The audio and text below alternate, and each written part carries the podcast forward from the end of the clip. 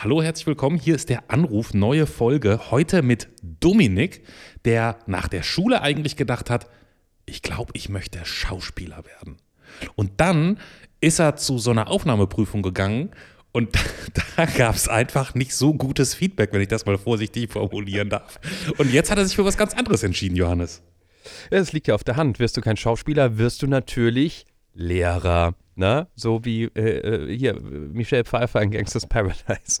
Nein, ähm, Dominik äh, hat uns seine Leidenschaft für den Lehrerberuf dargelegt, warum er auch manchmal so wirklich am Überlegen ist, ist das wirklich das Richtige. Ich fand das sehr spannend, weil ich finde ja so ein bisschen unser Schulsystem ist ziemlich am Ende und müsste überholt werden. Das war ein sehr spannender Austausch. Vielleicht habe ich mich hier und da auch ein bisschen Nein, in Rage geredet. Doch, ja, Nein, ja, ja, Und dann noch ganz spannend an Dominik, ähm, er ist dazu auch noch sehr religiös, was wir zwei nicht unbedingt von uns äh, behaupten können und hatten einen sehr spannenden Austausch über Zukunftsperspektive und Hoffnung mit Glaube und was das vielleicht auch in der Beziehung verändert. Hört ihr alles jetzt? Ein völlig unbekannter Mensch und ein Gespräch über das Leben und den ganzen Rest. Der Anruf. Folge 150. Weltuntergangsangst. Mit Johannes Sassenroth, Clemens Buchholz und Hallo, ich heiße Dominik. Boah, Top-Profi. Hi. Hallo Dominik, willkommen in deiner Folge von Der Anruf. Und so perfekt, wie du dich gemeldet hast, könntest du eigentlich selbst diese, diese große Einführung, die, die herzlich willkommen, meine Damen und Herren, äh, Situation in diesem Podcast übernehmen, oder? Ähm, so kurz wird's nicht, aber ja. ja, bitte. Dann herzlich willkommen, ähm, liebe Zuhörerinnen und Zuhörer, ähm, zum Podcast Der Anruf. Ähm, die Jungs kennen mich nicht, ich kenne sie nicht. Ähm, ja, aber trotzdem werden wir jetzt ein Gespräch über das Leben haben. Wenn ich mal, wenn ich mal nicht kann, könnte der Dominik ja. gleich, gleich mit einspringen. Wer, wer spricht da? Wer, wer, wer sind Sie? wer ist dieser Clemens in dem Podcast? So, Schauen wir mal. Dominik, so, so perfekt, wie du dich mit der Anruf auskennst. Ich habe gemerkt, wir haben ja neuerdings, ähm, schneiden wir ja immer den Erstkontakt raus. Und in der letzten Folge haben wir zumindest bei Spotify mal die Hörer gefragt, wie sie das so finden. Mhm. Ich sag mal so, ich bekomme ja Gegenliebe von meiner vegetarischen Tochter, wenn ich ihr Fleisch gebe, als für diese Entscheidung. Was sagst du dazu? Also ich muss sagen, dass ich den ähm, Fragebogen eigentlich immer ganz spannend fand. Ja, das? Also ich will jetzt nicht klugscheißermäßig dastehen, aber so ein bisschen gut finde ich es eigentlich auch, wenn man das, weißt du? Ja, Im Nachhinein sagt sich das immer leicht.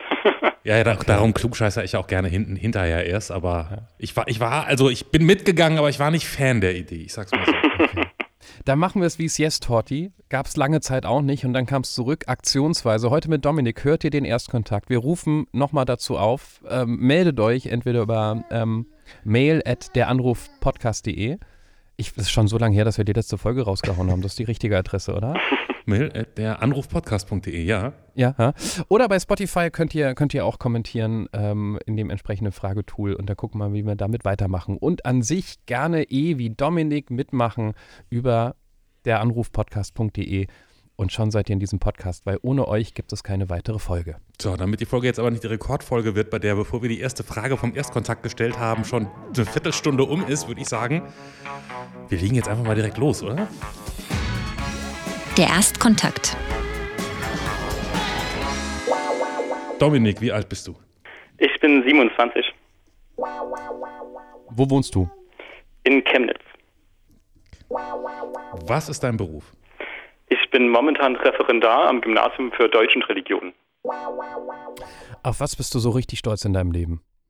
Hm, dass ich mal einen ähm, PC komplett selber gebaut habe. Also richtig mit einem selbst ähm, konstruierten Gehäuse aus Holz und so.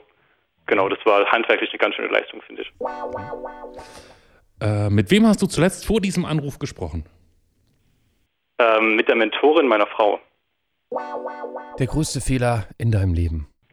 Naja, ähm, ich würde fast sagen, dass ich ähm, damals mein, mit meiner Ex wieder Kontakt aufgenommen habe. Johannes, ich weiß gar nicht, welchen Fragebogen du gerade machst. Ich stelle einfach mal irgendeine beliebige Frage, die wir hier draufstehen haben. Ich habe den, ich hab den vom, ach nee, ich habe den von 2021. Ja, gut, dass ich dir den gerade ja. noch geschickt habe. Aber hey, never mind. Ähm, Dominik, hast du dich schon mal strafbar gemacht? Ähm, also ich wurde jetzt nie erwischt, aber ansonsten ähm, ja, mit so Kleinigkeiten.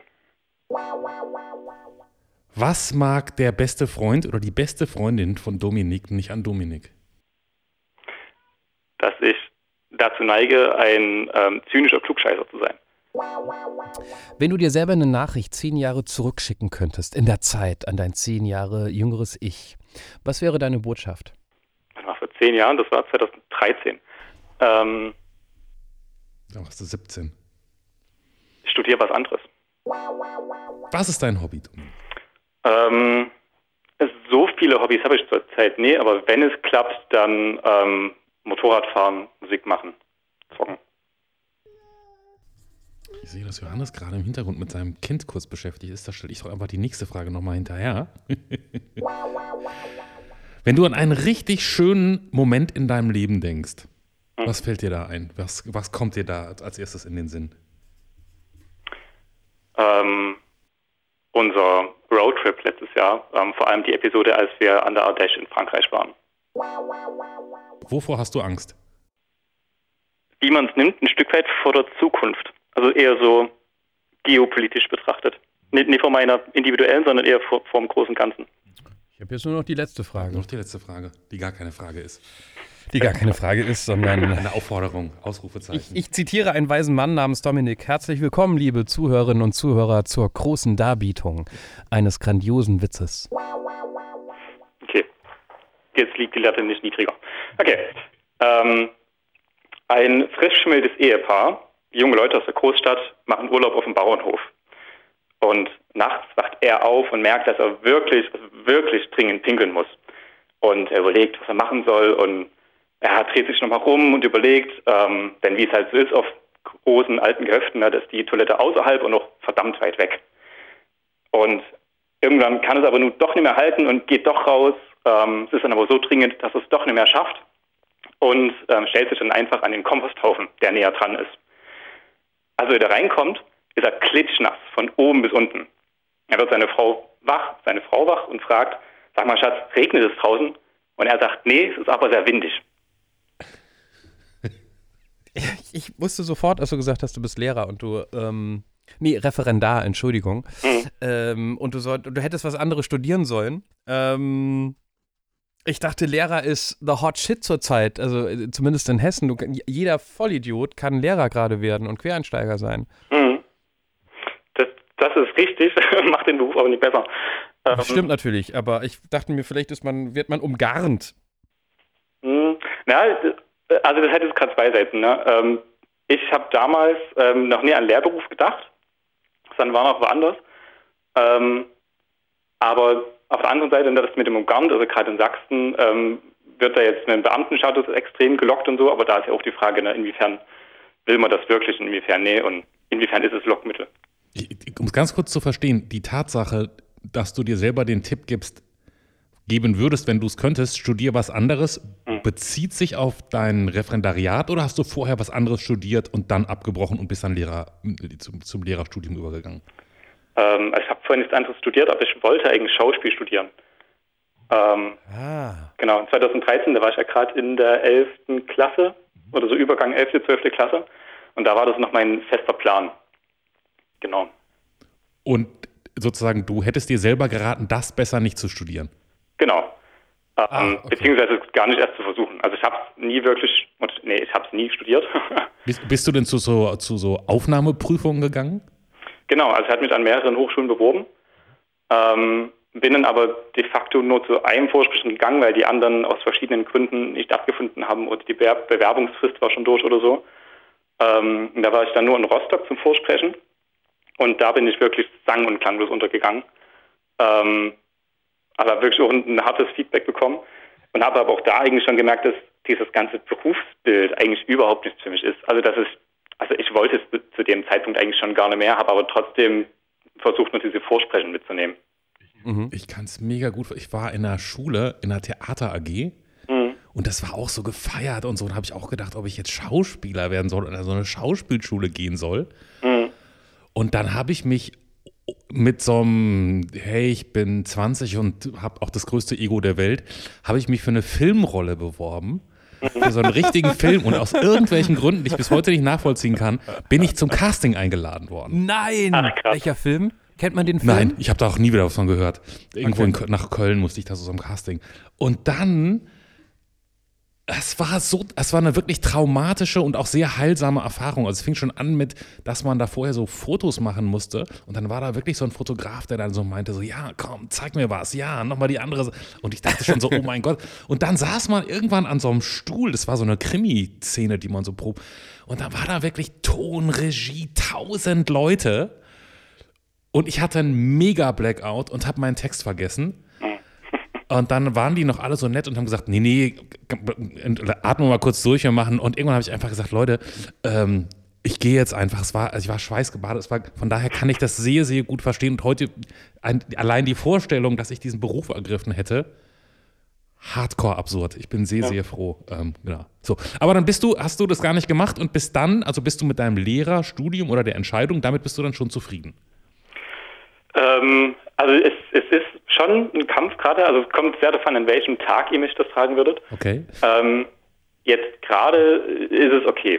Was, was ist passiert? Was, Äh, Darf was ich noch ein, Ja. ein, eine Frage, Ja, ja, ja. ganz kurz, be bevor wir da weiter, das interessiert mich auch, aber noch eine Frage zu, zu, den, äh, zu dem Aufnahmegespräch, das du gemacht hast. Mhm. Ähm, soweit ich weiß, und ich habe auch eine Menge Freunde, die sich mal gedacht haben, hey, ich werde Schauspieler und haben Schauspielschule gemacht und so weiter und so fort, sich vorbereitet auf sowas. Man, man geht ja jetzt nicht einfach so unvorbereitet zu so einem Vorsprechen, oder doch? Naja, nee, also man hat ja ähm, klare ähm, Vorgaben, was man ähm, vorspielen können muss. Ja, ja. ja, ja, Ähm, aber hast du es nicht mit irgendjemand anderen durchgegangen oder trainiert? Gab es nicht vorher schon mal irgendwo so ein Feedback, wo jemand gesagt hat, ah, Dominik, du, also, ich weiß nicht. So, darauf wollte ich hinaus.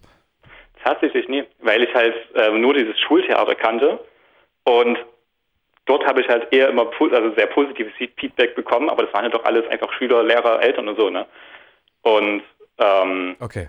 da waren dann quasi die ersten, die mal so ein professionelles Feedback hatten und die haben halt auch gesagt, ähm, das, was sie hier machen, ist Schultheater, das hat mit richtigen Theater nichts zu tun und so. Und, hm, ja, genau. Hart, aber heilsam oder wie wird es von heute aussehen? Schon, ja. Okay. Also da, dadurch habe ich den, den Traum dann äh, vollends beerdigt, was ja eh schon im Anklang war. Ja, okay. Und, und wenn man dich jetzt fragt, ähm, ob das mit der Schule und dem Lehrerwerden eine gute Entscheidung war und du, und du hast einen schlechten Tag und du sagst nein, das war doch nicht so eine gute Idee, was passiert dann an so einem schlechten Tag? Was macht den zum schlechten? Äh, Es sind verschiedene Punkte. Ähm, also gerade gerade jetzt im Referendariat brauche ich ja wirklich noch lange für eine Stundenvorbereitung teilweise. Ne? Also ich habe am Gymnasium nur Doppelstunden, also 90 Minuten. Und es kann halt gut und gerne passieren, gerade in der Oberstufe, in der 11, 12, dass ich da drei, vier, fünf Stunden an einer Doppelstunde sitze in der Vorbereitung.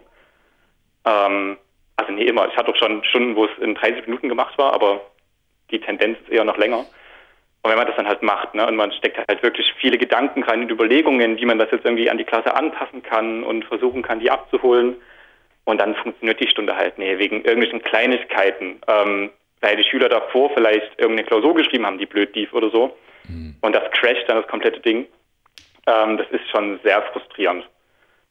Oder ja, wenn einfach, wenn es einfach generell große Disziplinprobleme in der Klasse gibt, wo man ähm, als unerfahrener Lehrer auch noch nicht so richtig weiß, wie man damit umgehen muss oder wie man da rangeht. Ähm, ja, das kann schon ganz schön an den Nerven zerren. Gibt es das immer noch? Ich erinnere mich so ganz schwach, dass Referendare bei uns früher in der Schule, da kam dann immer irgendwann jemand und hat so zugeguckt und dann mussten wir alle immer super nice sein und gibt, gibt's, kommt da irgendwie jemand vom, ich weiß nicht was, von, vom, vom, vom Schulamt oder so und So eine Prüfungsstunde. ist das eine Prüfungsstunde direkt? Nennt man das so? Also es ist ja von Bundesland zu Bundesland verschieden. Ähm, in Sachsen ist es jetzt so, dass wir in jedem, also unser Referendariat geht drei Halbjahre und in jedem Halbjahr kommt zweimal ähm, eine Ausbilderin und ein Ausbilder und schaut, sich- schaut sich das an, führt ein Auswertung, Auswertungsgespräch und so weiter. Das ist aber immer ohne Note. Ähm, also wirklich auch, ja, die sind da sehr zuvorkommend, finde ich, also zumindest meine beiden Ausbilderinnen. Ähm, aber am Ende gibt es dann natürlich noch, natürlich noch zwei Lehrproben, was dann wirklich Unterrichtsstunden auf Note sind mit Feedback mhm. und Auswertung und okay. ähm, Pipapo.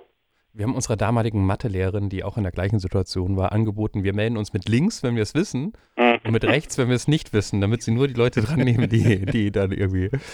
Ähm, aber ich, ich fand es interessant, wenn, wenn, äh, nachdem jetzt Clemens nach so einem schlechten Tag gefragt hat und du völlig nachvollziehbar ja so gesagt hast, hey, der Unterricht hat nicht geklappt, weil vielleicht ja, ne?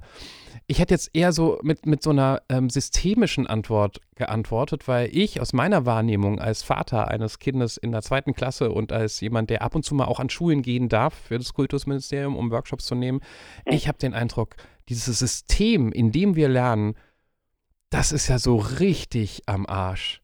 Also, Lehrer sind überlastet, es gibt zu wenig Lehrer, es sind die Lehrpläne von vor Ewigkeiten, Schule funktioniert genauso noch wie vor 40 Jahren. Ähm, alles, was irgendwie innovativ ist, wird nicht vom System gedacht, von einem Kultusministerium, von einem Lehrplan, sondern von irgendwelchen Schulleitungen, die sich trauen, etwas zu machen, vielleicht sogar auch Regeln brechen, um irgendwas anderes auszuprobieren. Mhm. Fühlst du dich, also kannst du das nachvollziehen, was ich sage, und fühlst du dich so ein bisschen als Lehrer vielleicht auch von der Politik alleingelassen?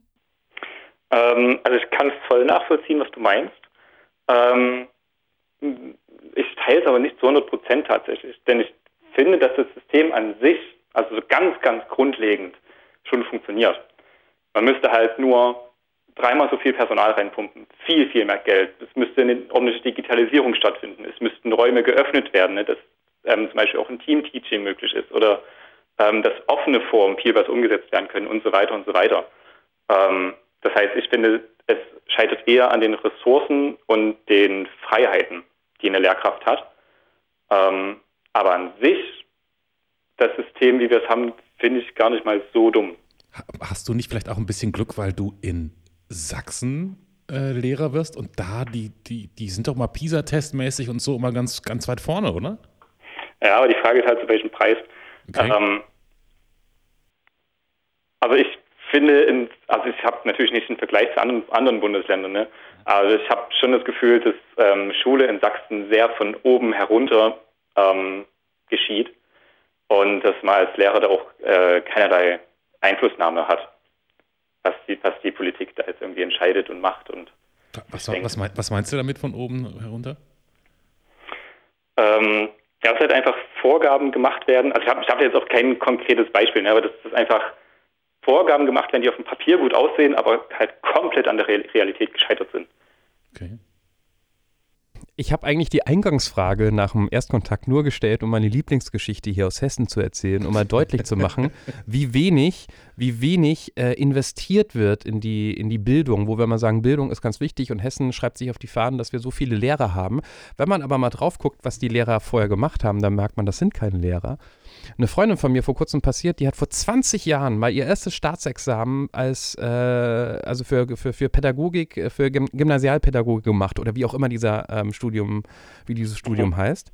Nur ihr erstes Staatsexamen, nicht ihr zweites, niemals in dem Job gearbeitet, weil sie danach was komplett anderes gemacht hat. 20 Jahre her. Und jetzt Fachkräftemangel, man braucht Lehrer und sie dachte sich, ach, Deutsch als Fremdsprache für gerade die Kinder, die aus der Ukraine kommen oder andere, das könnte ich mir so zwei, dreimal die Woche vorstellen, so zwei Schulstunden ne, an drei Tagen. Nö. Schreibt sie eine Bewerbung. Fun Fact: Das mit dem ersten Staatsexamen behauptet sie nur in diesem Schreiben, weil sie ihre Urkunde nicht mehr findet. Geil. Und bekommt drei Tage später einen Anruf von der Schule um die Ecke. Ja, Mensch, das ist ja toll, dass Sie erstes Staatsexamen haben. Toll ähm, ja, da finden wir sofort zueinander. Ich kann Ihnen eine dritte Klasse in zwei Wochen anbieten. Äh, wie mhm. eine dritte Klasse? Ja, als, als Klassenlehrerin. Volle Stelle. Von jetzt auf gleich. Ja, aber ich habe ich hab nie gearbeitet. Die hat dann, die hat mehrmals Nein gesagt, am Ende macht sie es. Sie ist total unzufrieden, weil sie allein gelassen wird, weil sie das Gefühl mhm. hat, sie ist nur da, damit es keine Fehlstunden gibt. Jetzt kommt ja. ein anderer Sohn. Ähm, sie kriegt keine Fortbildung, weil sie hat ja schon ihr ähm, erstes Staatsexamen, ist zwar 20 Jahre alt, aber they don't fucking care. Ähm, und ich denke mir, okay, mit den Leuten äh, schicken wir unsere Kinder auf die Reise, was zu lernen und was sie in der dritten, zweiten, dritten Klasse lernen an, an, an Fähigkeiten zu, zu lesen, zu schreiben, mhm. was die da nicht hinbekommen, das fehlt denen ja in fünf Jahren erst recht noch. Ne? Also da bauen wir die Basis und so lassen wir die Leute alleine und es gibt äh, einen zweistelligen, einen fünfstelligen ähm, ähm, eine fünf, Entschuldigung, ich kann mich heute nicht konzentrieren. Eine fünfstellige Anzahl an Lehrer in Hessen haben keine Ausbildung. Das sind Quereinsteiger, wo das Land Hessen sagt, ah, du hast Bock, Lehrer zu sein, du warst vorher Grafikdesigner, komm doch mal her, kriegst ein paar Wochenend-Ausbildung äh, und dann darfst du unterrichten. Und dann denke ich mir so, bei aller Liebe zu der Energie und der Leidenschaft dieser Menschen, wir können die doch nicht damit alleine lassen. Ja. So, vielleicht bin ich damit sehr geprägt gerade von diesen Erfahrungen, ähm, dass ich vorhin so gefragt habe, fühlst du dich alleingelassen? Weil ich finde, so, so kann es ja echt nicht weitergehen. Wir sehen das, es ist bewiesen, dass Hausaufgaben, jetzt rede ich, Entschuldigung, ich rede mich gerade Harte. Aber ich, das letzte, Hätte was ich noch sage, 30 ist, Sekunden gegeben, hätte ich mich geräuspert. Ja. Hausaufgaben sind hinderlich. Hausaufgaben fördern eher Unterschiede der, und so weiter und so fort. Und ich denke mir so, man sieht es doch im Ausland, wie es besser funktioniert und man macht es in Deutschland nicht. Punkt. Ja. Entschuldigung. Entschuldigung, das ist mir ein wichtiges Thema gerade. Ist, ist es denn so, ist es Dominik, wenn du jetzt siehst, also ich kenne das auch, eine Freundin von mir, die hat bisher Soaps geschrieben, die ist jetzt Lehrerin, auch Klassenlehrerin an der? Grundschule. Die macht das bestimmt ganz super, aber trotzdem vom Werdegang her ganz interessant. Ähm, Geht also wenn, auch in Berlin, dieser, dieser Schritt. Geht auch in Berlin.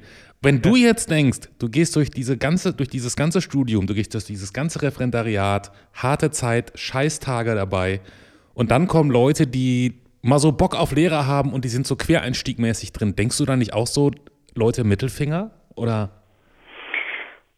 Hm.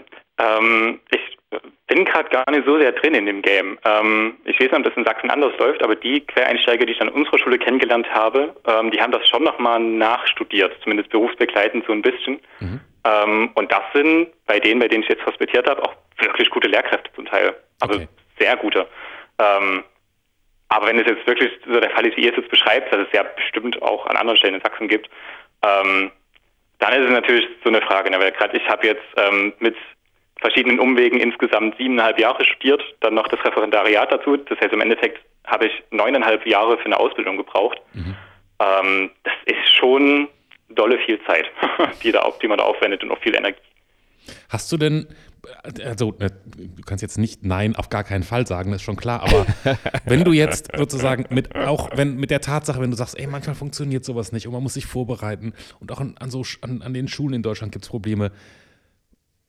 Wenn du jetzt auf die Zeit guckst, wo du dann wirklich Lehrer bist, hast du denn da noch voll Bock drauf oder geht man dem mit gemischten Gefühlen entgegen? Definitiv gemischte Gefühle. Denn an sich habe ich da Bock drauf. Also so me- mein Kopf sagt mir, ja, voll geil mit Schülern, also mit, mit Kindern und Jugendlichen arbeiten und so. Also da habe ich schon sehr Bock drauf. Ähm, auch gerade weil es am Gymnasium ja fachlich relativ tief gehen kann. Ähm, das Ding ist eher, dass ich halt einen sehr großen Respekt davor habe, eben was es für eine Bel- Belastung bedeutet. Und das kann ich halt noch nie einschätzen, weil es gibt halt, und ich kenne viele ältere Kollegen, die damit jetzt echt gut klarkommen, die sagen, okay, ich bin in etwa bei einem 40-Stunden-Job mit einer Vollzeitstelle. Ähm, ich kenne aber auch Kollegen, die das auch mit Mitte 40 noch nie geschafft haben und immer noch bei 50 bis 60 Stunden ähm, mit einer Vollzeitstelle arbeiten. Und ja, also da kann ich einfach noch nicht einschätzen, wo das bei mir mal hingehen wird. Ich, ich muss auch eine Sache fragen, weil es so ein bisschen aus der Zeit gefallen ist. Ähm, Deutschlehrer ja, Religion? Katholische, evangelische? Wie, wie, wie bist du da aufgestellt? Ähm, ich mache evangelische Religion Okay. ähm, und steht im Grundgesetz tatsächlich. Ähm, Was steht also da? Artikel 7 ist, müsste das sein. Was steht da? Ähm, da steht drin, dass Religion oder Religionsunterricht ordentliches Lehrfach ist. Das heißt, man kann das gar nicht so ohne weiteres aus dem Lehrplan streichen, zumindest in den meisten Bundesländern. Okay. Also ich, hey, ich habe Religion im Abitur, ich habe ich hab Religion im Abitur gehabt, ne? So ist es nicht. Das hat meine Abi-Note gerettet, wollen wir mal ganz Du, hat- Moment, du hattest Religion, in, du, ausgerechnet du hattest Religion im Abitur? Ja, Also, und, und das Lustige ist, ich hatte es in der mündlichen Prüfung und ich hatte eine 1 minus mit der Begründung, es waren zwei Leute, ich und ich glaube Susanne hieß sie, waren in der Prüfung. Und dann musste man nach der Prüfung, gab es so eine kurze Beratung, dann musste man seine Note abholen. Und dann hat er tatsächlich zu mir gesagt, naja, Clemens, du warst ein bisschen besser, die Susanne ein bisschen schlechter, treffen wir uns in der Mitte, 1 minus für, für euch beide, ne? okay. Und ich meinte so, hä, Entschuldigung, das, das, was ist denn das für eine Begründung? Ja. Das kann ja wohl nicht wahr sein. Und dann meinte der, na, jetzt wollen wir mal nicht undankbar sein, hm? und hat einfach die Tür zugemacht und dann irgendwie ist es dann dabei geblieben, so, dass du am, aber, du am aber, aber ich, ein, ein, schöner Satz, der für sehr viele spricht, was die katholische Kirche macht. Das wollen wir aber nicht undankbar sein, ne? genau. aber, aber was mich eigentlich interessiert ist, sozusagen, hast du es gewählt, weil du denkst, das ist ein interessantes Fach zu unterrichten? Oder bist du besonders religiös? Oder wie kommt man auf die Wahl Religion? Besonders religiös klingt, klingt so krass. Ähm, nee, also ich bin halt an sich einfach Christ mhm. ähm, und hatte halt einen sehr durchwachsenen Rallye-Unterricht in der Schule. Also ich hatte halt viele wirklich, wirklich schlechte Rallye-Lehrer, mhm. ähm, wo der Unterricht halt aus Mandalas, Malen, Singen und Klatschen bestanden hat. Okay. Ähm, und hatte dann ab der neunten Klasse eine Lehrerin, die halt wirklich top war. Also da haben wir einen sehr gehaltvollen Unterricht gemacht. Wir haben wahnsinnig viel miteinander diskutiert. Ähm, sie hat die gute Balance gehalten zwischen Kumpel und Autoritätsperson und die ist im Endeffekt der Grund dafür, dass ich zum einen Lehrer geworden bin und zum anderen dann jetzt Ready-Lehrer. Ah, okay, okay. Das ist eh so, ne? Also Lehrer sind so wichtig, wenn so, ich habe in der Oberstufe irgendwann dann so Erdkunde entdeckt, weil wir einfach so einen mega guten Erdkundelehrer hatten. Mhm. Ähm, ja. Und wenn ich jetzt einen mega guten Mathelehrer gehabt, naja, das vielleicht jetzt nicht, aber also so, das war schon immer das Interesse, finde ich, war schon immer sehr abhängig davon, wie gut einem das jemand beibringen konnte. Das war schon. Ja. ja. und ich merke das jetzt auch gerade, also ich habe gerade einen Elfer Grundkurs in Religion ähm, und ich bekomme von denen auch oder ziemlich gutes Feedback, ähm, weil sie sich bei mir einfach äh, wertgeschätzt fühlen. Also ich habe von meinen 14 Leuten sind 10 Atheisten. Mhm. Ähm, und ich drücke ihnen halt keinen Meinung auf. Mir geht es nicht darum, irgendwie Leute zu bekehren oder irgendwas, sondern halt in Diskurs zu kommen und dass die Leute verstehen, dass, oder dass die Schüler verstehen, dass Religion für manche Menschen was sehr, sehr Wichtiges ist. Ähm, und dann halt na, darüber zu reden, was sind Ansichten, wie sind die vielleicht vereinbar, was sind die nicht, vereinbar, was ist mit Wissenschaft und Religion, passt das zusammen, passt das nicht zusammen und so.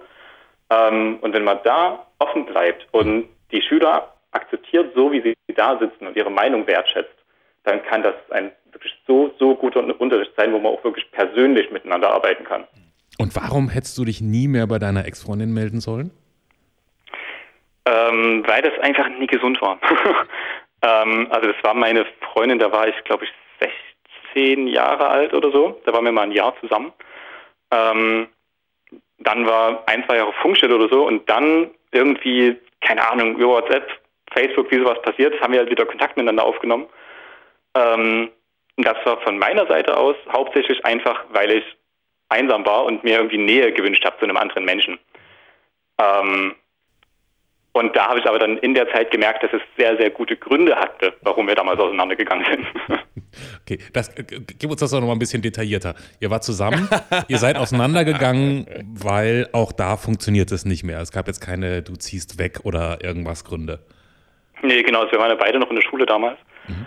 Ähm, also sie hat ein Stück weg gewohnt, ähm, im Erzgebirge drin, also so, dass ich immer ähm, eine Stunde mit dem Motorrad zu ihr fahren musste. Mhm. Ähm, ja, und irgendwann hat das einfach für zwei 16-Jährige so über die Ferne, hauptsächlich über Skype, einfach nicht mehr funktioniert. Okay. Und weißt du noch, also ich würde jetzt mal aus dem, was du erzählst, sagen, du hast geschrieben, du hast gerade gesagt, dann haben wir wieder äh, Kontakt aufgenommen. Es klang eigentlich so, wie du hast wieder Kontakt aufgenommen, oder? Das kann ich nicht mehr sagen. Also, also so von, von, meinen Emotionen und, und ähm, Erinnerungen jetzt im Nachhinein würde ich sagen, ja, aber es kann auch andersrum gewesen sein, keine Ahnung.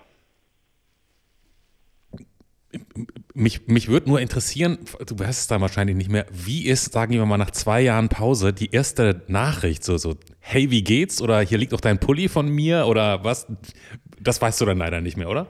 Nee, keine schade, Ahnung. Das hätte mich mal interessiert, was das für eine WhatsApp gewesen wäre. Also, hoch vertippt, wollt, wie geht's dir jetzt, wo ich dir schon geschrieben habe oder irgendwie so? Nee. Also, ich glaube, es war schon irgendwie gezielter, aber keine Ahnung. okay. Was sind schon zwei Jahre, wenn man sich auch körperlich verstanden hat, so, ne? Ja. Mhm. ähm, okay. Ähm, Roadtrip. Das klingt so, aber es mag vielleicht an meiner romantischen Fantasie von Roadtrip liegen. Das klingt so nach Zeit, Zeit nehmen, monatelang unterwegs sein oder was ein, was ein normales, was ein normales Urlaubsvergnügen mit Auto. Ähm, nee, es war schon monatelang, wenn's, also auch wenn es nur zwei waren. Ähm, genau, meine Frau und ich sind beide letztes Jahr ähm, zeitgleich fertig geworden mit dem Studium. Wir hatten dann noch ein halbes Jahr Zeit und da haben wir, haben wir uns gesagt, ähm, jetzt machen wir mal eine große Reise. und haben uns dann so einen kleinen Camper gemietet, einen T5 und sind damit einmal durch Südeuropa gefahren. Das Südeuropa heißt Frankreich, Spanien, wo war da? Ähm, nee, wir sind ähm, über die französischen Alpen an die Côte d'Azur. Dann quasi einmal den Stiefel runter bis äh, zur Gargano-Halbinsel, also quasi zum Sprung vom Stiefel. Von dort übergesetzt nach Dubrovnik und dann über Kroatien, Slowenien und Österreich wieder zurück. Mega gut. Aber trotzdem hast du, es ist eine weite Reise mit einer Menge wunderschöner Länder und du hast, glaube ich, diesen einen französischen Fluss genannt, den ich nicht aussprechen kann, Hm, als ja, besonderes ja, Erlebnis. Warum, warum gerade da? Ähm, das war, glaube ich, unsere erste Station, wo wir länger waren. Also an dem Fluss waren wir eine Woche oder so. Ähm, und das ist, also das Ding ist ein Nationalpark. Das ist wie so ein, der Fluss hat sich wie in so einem Canyon eingeschnitten. Ähm, und wir waren dort auf einem wunderschönen, kleinen, familiär geführten Campingplatz, ohne irgendwelchen Luxus. Also es war wirklich ganz, ganz einfach, aber das mag ich irgendwie. Ähm, und das war der Moment, wo ich zum einen wirklich mal angekommen bin und wo ich auch gemerkt habe, krass, jetzt ist Urlaub. Jetzt, jetzt, oder wo, ich, wo mir quasi bewusst, gewusst, bewusst geworden ist, dass das jetzt so eine große Auszeit ist. Und nur um nochmal, weil du das vorhin in so einem Nebensatz nur erwähnt hast, du bist jetzt 27, ne? Mhm. Und du, du bist aber schon, ist jetzt nicht mega ungewöhnlich, aber wie lange bist du jetzt schon verheiratet? Ähm, seit fast vier Jahren, 2019 haben wir geheiratet. Wow. Also mit 23. Ja. Deine genau. Freundin, älter, jünger, genauso alt? Die ist drei Jahre jünger tatsächlich. Krass. Das, ist ja, also frühe große Entscheidung, oder empfinde ich das nur so? Ähm, ist, hm, ist ein bisschen die Sache, ne? das ist in der christlichen Bubble gar nicht so ungewöhnlich, ähm, weil da oft der Fokus schon ähm, darauf liegt, dass Beziehungen ähm, möglichst fest sein sollten. Wobei, nee, eigentlich ist Quatsch, was ich gerade erzähle. Das denken aber die meisten Leute, glaube ich, oder? Bitte? Wenn sie in einer Beziehung drin sind, denken das die meisten Leute, wenn es noch ganz gut läuft. Ja, ja, eben. Ähm, nee, aber wir waren halt, also ich habe mir das schon überlegt, wir waren vier Jahre zusammen, bevor ich einen Antrag, oder bevor wir geheiratet haben. Ähm, und das war dann einfach der Moment, wo ich, wo es sich richtig angefühlt hat. Und das war dann tatsächlich, also ich habe auch überlegt, ne, was halt so für Fragen, Fragebogen kommen und so. Und wäre irgendwie die Frage gekommen nach dem besten Moment im Leben oder sowas, ich hätte tatsächlich nicht die Hochzeit genannt. Ähm, weil das war einfach ein Moment, der sich natürlich und richtig angefühlt hat. Das war für mich nicht dieses, dieses große, uh, jetzt gehe ich irgendwie in die total feste Verbindung ein oder irgendwas, sondern es hat sich einfach natürlich und richtig angefühlt. Äh, Spielt da, spielt da mit eine Rolle so diese Verbindung quasi vor Gott ähm, zu besiegeln, sage ich mal, um so ein total altes Wort wieder rauszukehren? Also, weil das für dich in deiner, weil du hast gerade christliche Bubble genannt, ist, ist, ist das, war das ein wichtiger Punkt? Schon. Ähm, also es, es gibt halt vor allem ein Stück weit Sicherheit, finde ich, weil das so ein bisschen der Garant ist, zu sagen, okay, wenn Probleme auftreten, dann arbeiten wir dran. Ähm, und ich habe das Gefühl, also ich kenne jetzt in meinem ne, jungen Alter, habe ich schon zwei Scheidungen im, Freundeskreis.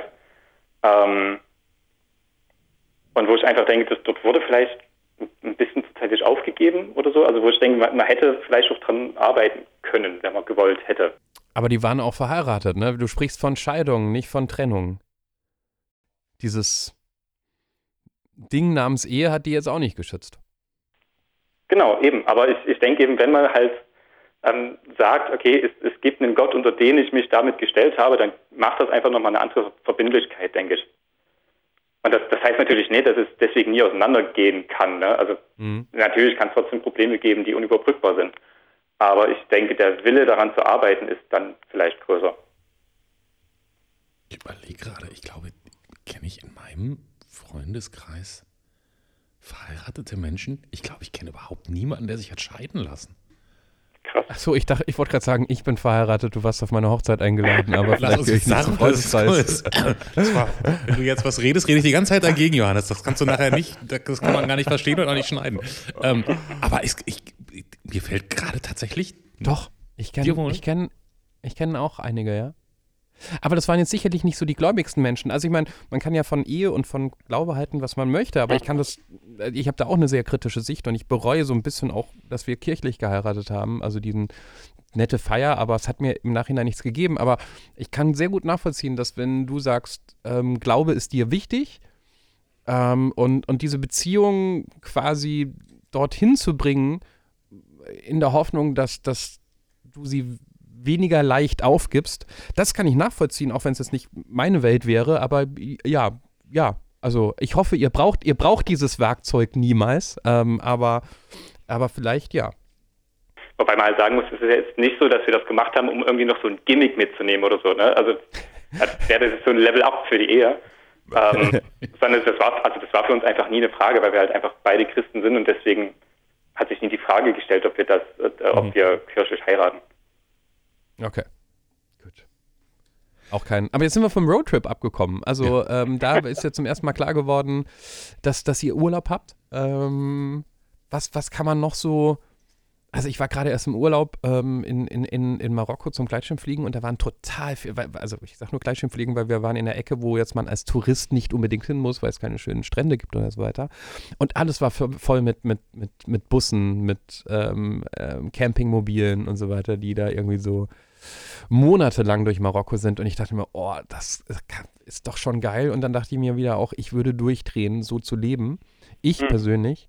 Was sind so die, die, die, die tollen Momente und die nervigen Momente vielleicht für dich gewesen auf so einem Roadtrip? Also das Tolle ist halt, dass man so ein Stück weit wirklich Autonomie und Freiheit hat. Ne? Also du kannst halt, wenn es irgendwo nicht gefällt, fährst du halt weiter, weil du hast alles, was du brauchst, sowieso mit. Ähm, und dadurch haben wir zum Beispiel auch dann an der Adriaküste auf ähm, einem, einem Felsenkliff gestanden und halt wirklich zwei Meter von der Kante weg, wo es dann 20 Meter nach unten ging zum Meer, hatten dort dann unsere Tür direkt zum Sonnenaufgang. Das ist halt mega geil, sowas. Ähm, aber andererseits hast du halt auch Momente, wo du irgendwo in einer vollkommen überfüllten Stadt mitten in Genua stehst. Ähm, alles ist laut, alles ist dreckig. Ähm, du weißt jetzt, okay, du musst hier schlafen, weil die nächste Etappe schaffst du nicht. Und es gibt in der Nähe nichts, was irgendwie bezahlbar wäre. Ähm, wo man dann die Türen von innen verbarrikadiert aus Angst vor irgendwelchen Leuten, die eben was Böses wollen. Boah, ja. Okay, aber welche Momente haben überwiegt? Ich hoffe, die ersteren. Ja, total. Und auch wenn wir Momente hatten, wo wir uns irgendwie unsicher waren, wo es blöd war, da hat sich meistens immer noch irgendwas Gutes daraus ergeben. Also mir fällt jetzt eigentlich nichts ein, was wirklich, wirklich negativ gewesen wäre an diesem, an dieser, an diesem Urlaub. Das ist doch schön. Ja. Ich, ich würde jetzt hinten raus nicht unbedingt für schlechte Laune sorgen wollen. Ich würde mich trotzdem aber gerne nochmal, auch mit, im, im Kontext mit deinem Glauben, nochmal auf eine Sache gehen, weil ich das irgendwie spannend finde, ob du dann einen anderen Blick drauf hast. Du hast gesagt, vor was hast du Angst? Und du hast gesagt, vor der Zukunft und jetzt gar nicht auf der persönlichen Ebene, sondern eher, wenn du dir die Welt anguckst. Mhm. Ähm, und ähm, das ist wahrscheinlich ein Gefühl, das ähm, ganz viele Leute teilen, weil auf dieser Welt gerade so viele furchtbare Sachen passieren und mit dieser Welt an sich auch noch, mit dem Planeten auch noch. Gibt es da, also und, und ich sehe das sehr pessimistisch leider Gottes und, ähm, und denke mir so, Mann, wäre ich heute gerne nicht zehn, weil was da noch kommt, möchte man ja gar nicht mehr erleben. Mhm. Ähm, ist das was, wo du, wo, wo du mit dem Glauben noch, noch eher einen Lichtblick auf so bei dem Thema hast als ich? Oder, oder ist das, sind das zwei, das, was mit dieser Welt passiert und dein Glauben eigentlich zwei voneinander getrennte Sachen? Das kommt darauf an. Also wenn ich jetzt nur auf mich gucke, auf mein eigenes Schicksal, ähm, da gibt mir mein Glaube natürlich einen, einen Lichtblick, weil ich halt ähm, daran glaube, dass es eine Erlösung geben wird am Ende. Ähm, also jetzt wirklich auf, nur auf mich bezogen. Auf die Welt und die Zivilisation an sich bezogen macht es für mich tatsächlich keinen Unterschied, ob ich das jetzt aus einem naturwissenschaftlichen oder einem religiösen Standpunkt betrachte, weil ich der Meinung bin oder zu der Erkenntnis gekommen bin, dass es so oder so irgendwann ähm, zugrunde gehen wird. Und die Frage ist halt, wann? okay, das ist jetzt, das ist jetzt ein eher Pest. Also du glaubst generell, also im Prinzip gibt's, sagst du, die Welt so wie sie ist und wie sie werden wird, eigentlich gibt es keine besonders guten Rettungsaussichten mehr. Ganz ehrlich, nee. Also ich, ich habe natürlich immer noch die Hoffnung. Ne? Ich, ich hoffe, dass wir den Klimawandel irgendwie in den Griff kriegen und dass ähm, irgendwie dieses Egozentrierte von manchen Staaten oder Macht, Machthabern sich irgendwie nochmal ändert. Aber eigentlich glaube ich dann nie wirklich dran, muss ich sagen. Ja. Aber ich würde es gerne, ich, also ich, ich hoffe nach wie vor. Also, dass, dass, dass, dass Clemens und ich wahrscheinlich auch diese Sicht haben, ist, ist ja irgendwie klar als ähm, äh, zynische Podcastmacher. Aber dass du mit deinem Glauben das sagst, ist natürlich. Ich, ich, ich, bin immer so froh um jeden, der dann noch irgendwie sagt, wir schaffen das und wir müssen nur und überhaupt und sowieso, weil die Leute braucht es ja auch. Aber okay. Ich finde ich Ja. find das immer so krass, dass, also man merkt daran immer, wie tief man in seiner eigenen Blase sitzt. Ähm, ähm, ich arbeite ja unter anderem für eine Agentur, die sich sehr für den Umweltschutz einsetzt ähm, und mache da relativ viel Social Media für die. Und es kann das, es kann wirklich, es kann das banalste Thema sein. Also, hey, mit diesen drei Tipps kannst du im Winter Heizkosten sparen Hm. die, die, diese Hassflut, die sich, die sich auf Social Media, also oft möchte man gar nicht mehr reingucken. So, natürlich müssen wir reingucken, wir müssen darauf irgendwie reagieren und so. Aber man denkt so, und ich, also ich kann es gar nicht fassen, wenn man auf, auf diese Welt guckt, wie man dann noch sagen kann, ah ja, komm, das mit dem Klimaschutz, das könnt ihr euch doch mal schön in die Haare schmieren. Also so, Ja. jetzt nur als ein, ein Beispiel, ne? Das gibt Ja. einem, manchmal denke ich, seitdem ich da arbeite, habe ich eigentlich weniger Hoffnung als vorher, als ich nicht so genau hingeguckt habe. Das ist schon, ja. Aber, aber genau das ist halt für mich der Punkt. Ne? Ich würde halt trotzdem immer sagen, lasst uns versuchen, das Klima zu retten. Lasst uns versuchen, für Völkerverständigung einzutreten und ähm, gegen Diskriminierung und halt das, das Ganze irgendwie wieder zusammenzuhalten. Aber ich weiß halt nie, ob es von Erfolg gekrönt sein wird. Ich habe ich hab die Hoffnung, die ich kurz reinbringe. Ähm, erstens, weil ich glaube, es wächst sich raus, dass diese Menschen, die diesen Hass verbreiten, natürlich, das sind nicht nur alte weiße Männer, um Gottes Willen, aber schaut man sich mal die an, die die Hutzpe haben, sich ein Fuck you Greta-Aufkleber auf ihren riesigen SUV zu kleben. Ich meine, wie kann ein erwachsener Mensch, meistens Mann, so einen Aufkleber über ein äh, Mädchen mit Leidenschaft, die übrigens für uns alle kämpft ähm, und auch noch ein Asperger-Syndrom hat, wie kann man sich äh, ernst gemeint so einen Aufkleber dahin geben? Ähm, die sagen, dann, dann wechsel halt dein SUV gegen Elektroauto ein, schon mal ein bisschen besser, egal. Ich glaube, die- die werden wir, die, die werden von der Mehrheit in die Minderheit kommen, je mehr diese Generation wegstirbt. Natürlich ist die junge Generation nicht alle irgendwie öko und wir müssen was tun, aber diese, diesen Druck, diese Leidenschaft und dieses, wir haben nicht mehr viel Zeit, ich finde, das hat sich doch in den letzten Jahren extrem verbreitet. Hm. Und ich hoffe, dass, dass, dass das noch weiter angehen wird. Keine Ahnung, ob das dann zu spät ist. Ich glaube, ich, ich habe noch die Hoffnung, dass wir zumindest im reichen Westen, und ich glaube, Umweltschutz ist ein Luxusproblem, noch ein bisschen die Kurve kriegen. Dann müssen wir noch den Rest davon überzeugen.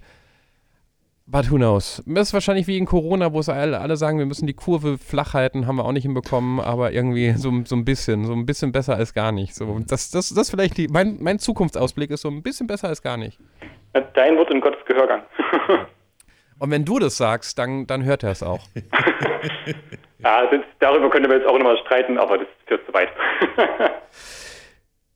Dominik, ähm, erstens, ich muss mich entschuldigen, dass ich mich vorher so, vorher, vorhin so in Rage geredet habe und dir den Platz in deinem Podcast weggenommen habe.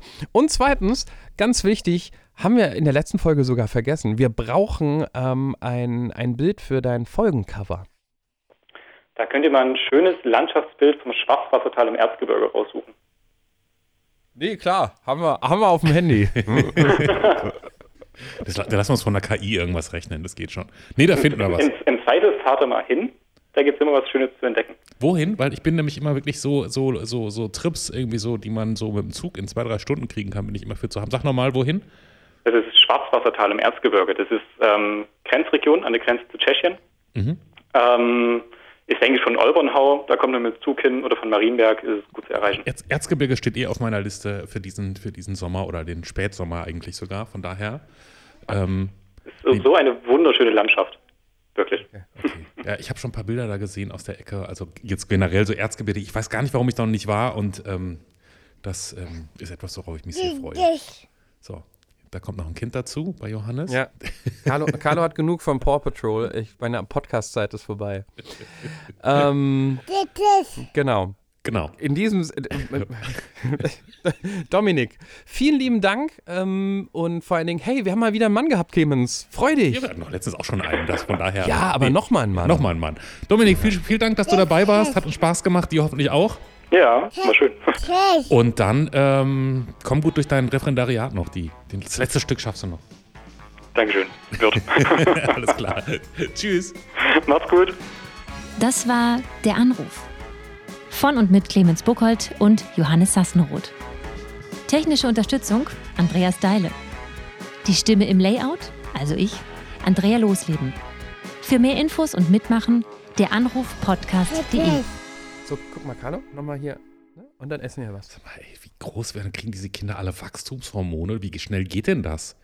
Du hast doch letztens noch dieses ganz kleine Kind auf den Arm. Und jetzt die- dieses Riesen, wie alt ist er jetzt? Wie alt ist Carlo jetzt? Zweieinhalb. Zweieinhalb. Ah, okay. Im Dezember ist Schon zweieinhalb, Alter. Ja. Wie alt ist Lola jetzt? Äh, acht. Achteinhalb. Die wird im Sep Oktober neun. Und ich meine, wir haben, wir haben angefangen mit der Anruf, da lag die als kleines Baby neben mir auf der Couch. Ja. So lange machen wir den Scheiß schon. Also spätestens, wenn die Abi hat, hör mal auf.